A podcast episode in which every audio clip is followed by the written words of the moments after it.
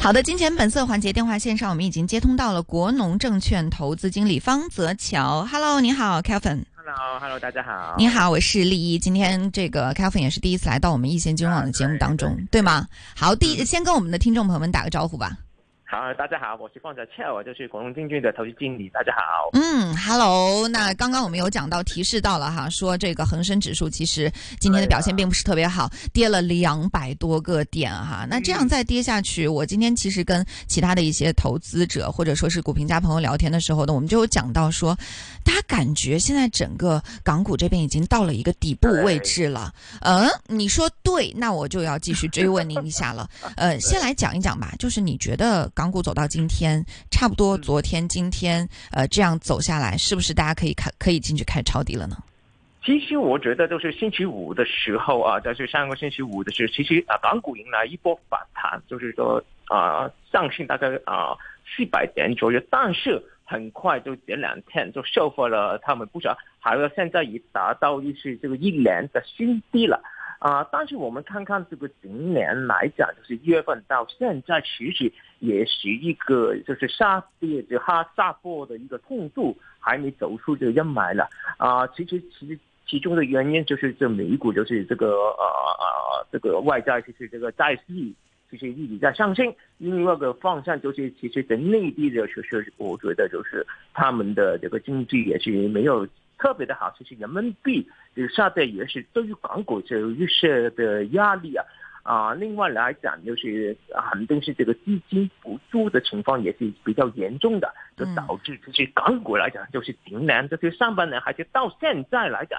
港股也是没有什么喜事啊。嗯、我觉得就是对我们来讲，现在虽然呢就达到差不多的一年的一个升级，但是我觉得虽然港股好啊，在未来来讲啊可能会来一波就是技术性的反弹，但是我觉得港股。也是，其实，在资金不足的情况之下，其实我觉得有时候也就会啊，这继续的寻底也是有一个可能性的。所以我觉得大家如果啊啊，在这个啊动这些啊啊，就是你们的股票比较多的情况之下，我觉得这反弹的时候就是敢捡起你们手上的股票了啊。我对于港股来讲也是呃比较就是悲观一点，就是可能会。啊、呃，会啊、呃、再度下跌到比较低的一个点数也不一定啊、呃。但是我们看看，其实啊、呃，在上一年的十一月的时候，其实港股也迎来一波的下跌，但是那个时候就是有现在跟现在有一点不同。其实，在那个时候，其实就短短三个月啊、呃、三个月之内，就是从两万两千就跌到一万四千点，其实这个时间是比较短的。这个对于来讲就是啊啊。呃压力也没有这么大，但是这一次的下波的时候，其实这个时间比较长的，就是做货的人就是人数就比较多，所以我觉得现在的就是啊、就是现在他们的货是压力蛮大的，所以来讲，我相信现在虽然就算是呃有一些基金就是冲击这个港股，但是要相信其实也是有一定的困难的。嗯，哎，你刚刚说到比较关键，就是大家都比较乐观，可能说觉得哇，这个底来了。但是你好像对于整个港股的指数这一块呢，相对而言还会认为说有可能还要再继续的往下稍微的回落一点点哈，稍稍偏谨慎的一个态度。但是我觉得这个不影响我们对于行业和板块的一些把握。呃，我们来聊一聊吧，有几个比较有特点的一个呃行业，我觉得很有必要请 Kelvin 来帮我们聊一下。首先第一个，我们先来讲一讲这个内房股。其实内房股的这个事情是由恒大引起的，然后恒大引起到现在，再加上那么多的暴雷，对不对？包括说今天我们看到中融信托的消息，中融信托那么多的基金，它其实都是因为房地产里面的资金链断裂，到现在已经是没有办法进行刚性兑付了。那么内房股它现在其实我发现政府也是在给予了很多利好的政策，那这种政策刺激之后，您看来现在整个效果怎么样呢？其实我们要看看啊，其实，在二零二零年的时候啊，啊，其实国家就是啊规定了三条红线，就是规定他们现在的资产啊率啊大约七十啊正负债大约百分之一百，现金短债比例小于一倍的时候，就是他们的借贷的这个啊有一点限制啊。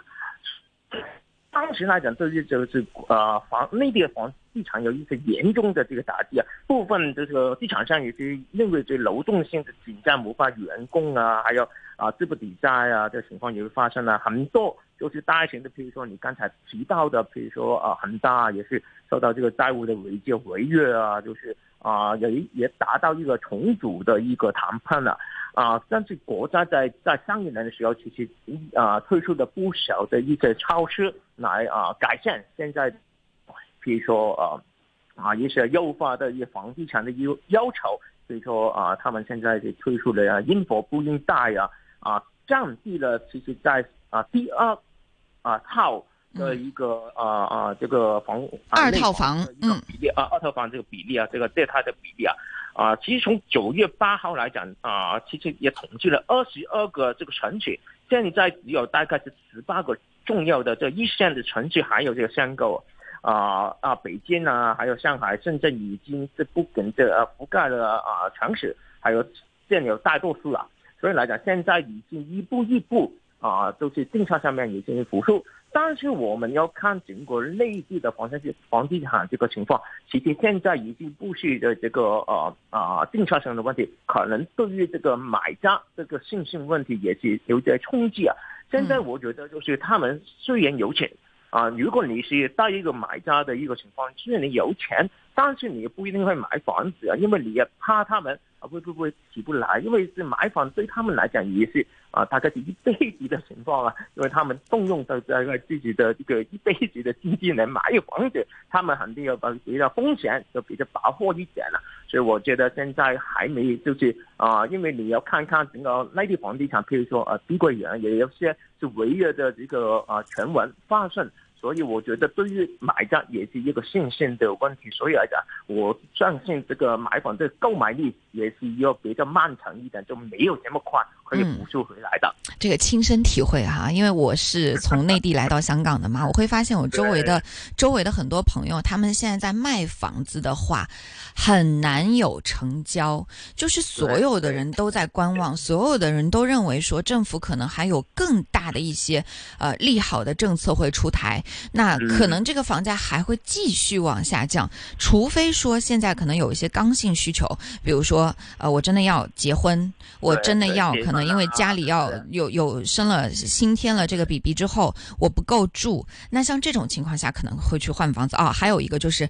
考学，内地的这种就是香港叫做校网，内地叫做学区房的这样的一些概念，可能会去换房，但剩下但凡。啊，想要去做投资的，那不可能。投资对于房地产这块已经完全放弃。那如果是要置换，要说稍微换大一点的，不着急，慢慢来。所以其实从效果的角度来说，刚刚 Kevin 您说的非常对，就大家要这个成交量上去，其实还是一个比较漫长的过程哈。那呃，这是。一个，第二个就是，其实也有专家在讲说，内地的这个房子的数量，特别是到了呃，像您像我，我们这个年代，我们不暴露我们自己的年纪哈，这个 像像我们这样一代人的时候，其实很多内地人他的父辈母辈会已经给他预留了很多的房子，然后现在又随着人口基数不断的在下降啊，出生率越来越低，所以大家会认为说，现在内地的这个房子已经足够满足十四亿人。人的居住住了，我想知道这个有没有一些数据的支撑，合不合理？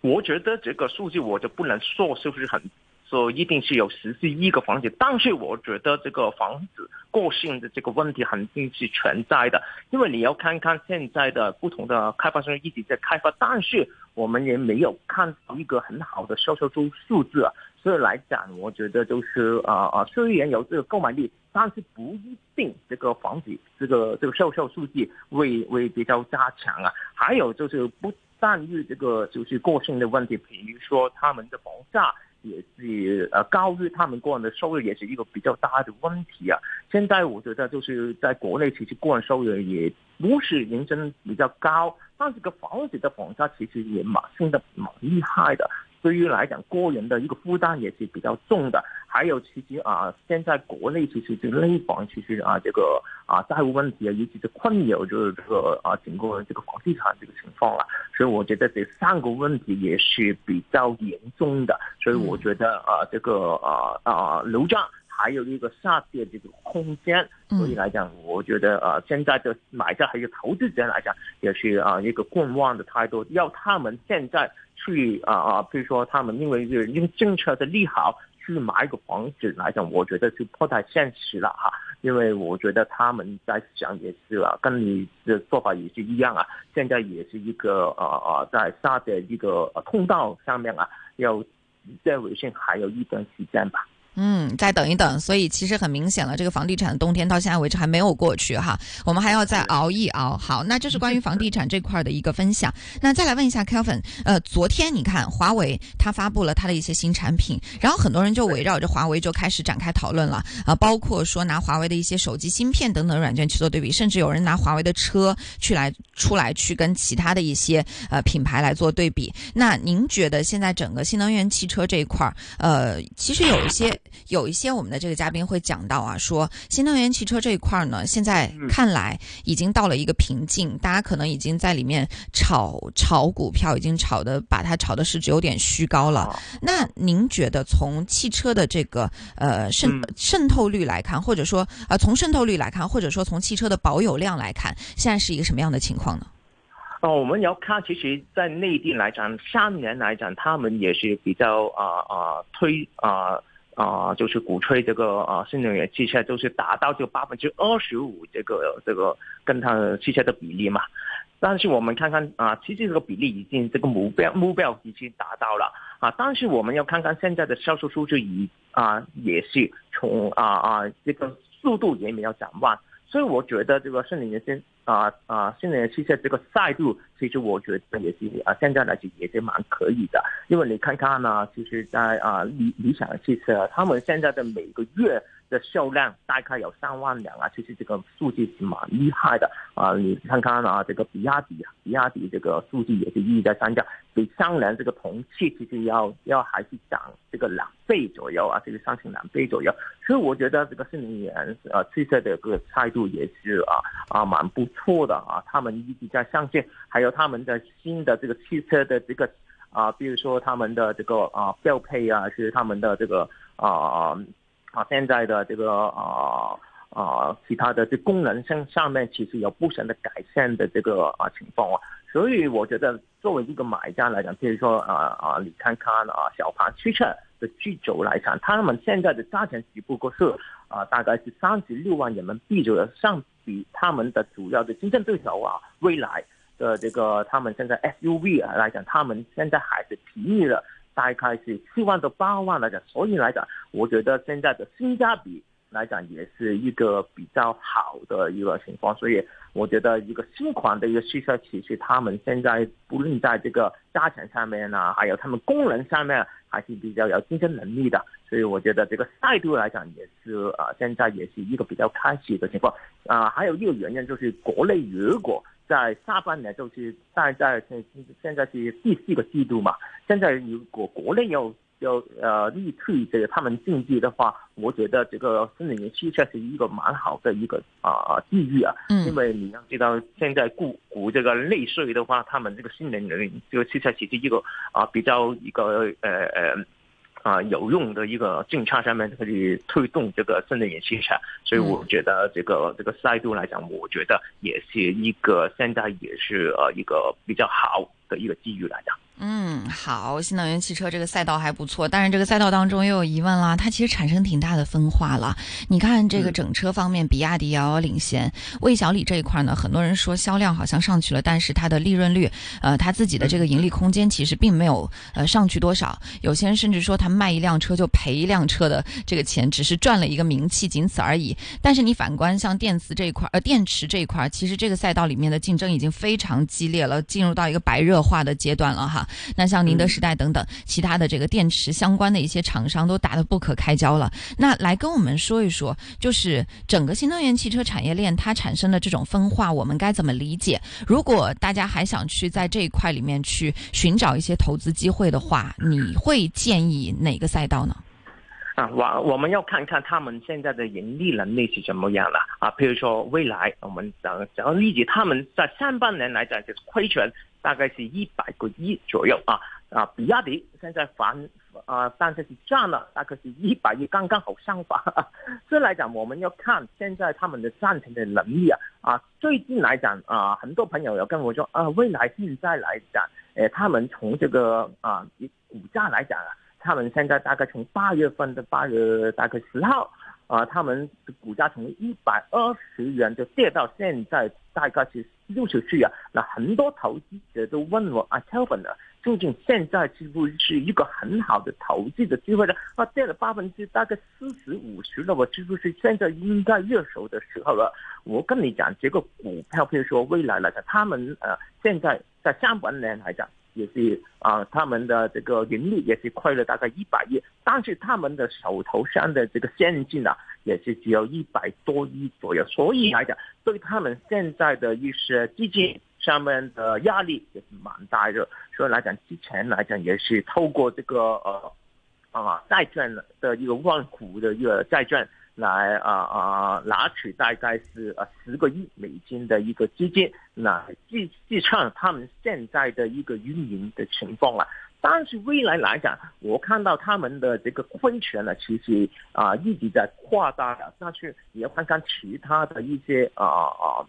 啊，新能源汽车的一些产业，譬如说小鹏汽车，它虽然他们还是在亏损当中，但是他们的亏损也没有这么厉害了。啊，上半年来讲啊，小鹏汽车其实亏损有啊三十多四十亿，其实他们的亏损情况已经得到改善了。还有他们在 G 六的这个销售情况其实也蛮不错的啊，现在刚刚。公布的一个 G 九的一个销售，呃，SUV 其实啊刚公布之后，其实他们销售也超过了九百台这个啊订单了，所以我觉得就是啊小鹏汽车其实在这个赛度来讲也是啊对于这个啊啊未来来讲也是明显的，呃未来来讲我就比较有点担心的，因为看他们上面的业绩也没有做的特别好，还有他们的呃呃这个亏损也在在扩大当中啊。他们现在上半年也亏损了一百亿，对啊，亏损很厉害的这个，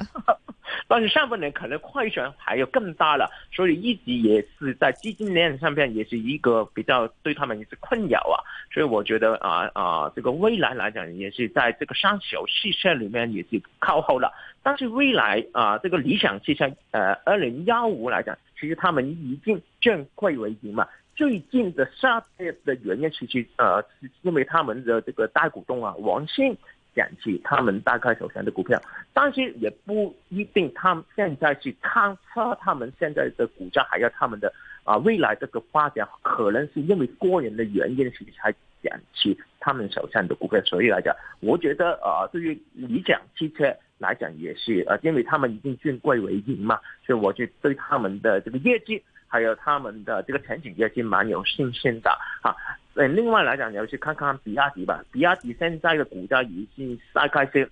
啊两百三十到两百四十元左右吧，也是在这个呃呃大概是这个两百五十到两百三十波幅里边啊啊啊游动吧。所以我觉得啊，比亚迪其实他们的这个啊啊，其实基本因素其实也是不错的。最近的下跌的原因，其实因为啊，这个欧盟其实啊，现在在调查这个国内这个这个新能源汽车这个赛度，他们的价格过低的原因，影响他们的一个就是卷嘛。其实 其实它这个价格过低，就是因为大家卷，然后用打价格战的方式来去引起引起他们的这个客户嘛。其实我觉得，对于国内的一些啊新能源汽车，其实没有太大的影响，因为他们也不在这个这种啊海外销售吧。但是这个比亚迪，其实他们现在也是有计划来讲，也是进军这个海外市场，所以对他们现在短期的压力其实是有的啊。所以来讲啊，我但是从中长线来讲，因为他们的销售数据也是在国内领先了。所以我觉得对他们未来的这个走势其实没有太大影响了，所以我觉得比亚迪也是一个比较靠谱的一只呃呃的股票，所以大家呢也是有个中长线来讲，我觉得比亚迪也是比较有信心的，所以大家呃这个股价来讲，我觉得也是一个不错的一个投资一个方向。嗯，这个我们我们嘉宾提出的仅供参考啊，大家大家可以想一想哈。这个这个我们不做任何的个股推荐，还是要提示大家的。最后大概还有一分多钟的时间，我们请 Kevin 来帮我们说一说，呃，节前你觉得消费板块、消费股这一块还有没有一些潜力呢？啊，其实我们到现在已经差不多就十一黄金周吧，啊，现在也是二十多号了啊。一般来讲都是啊，意思就是从这个之前来讲，也是对于一些消费股啊、一些好斗股啊，其实他们现在已就是有一些就是他们预期会上行的一个啊轨道，但是也依然有一点不同了。比如说现在的赌股，就是我们的一个好斗股。现在的就是股价已经跌到大概一个月的一个新低了啊！大概但是我们看看他们现在的这个澳门的一个订单，就是澳门的这个酒店的订单的数据，其实蛮不错的，还是啊。那我觉得就是之前其实啊，这个好斗股的这个板块其实啊也是蛮不错。虽然港股调整了不少，但是你要看，比如说一些主要的一些啊啊好斗股，比如说恒和娱乐啊啊。金沙这些股票，其实他们的防守防守性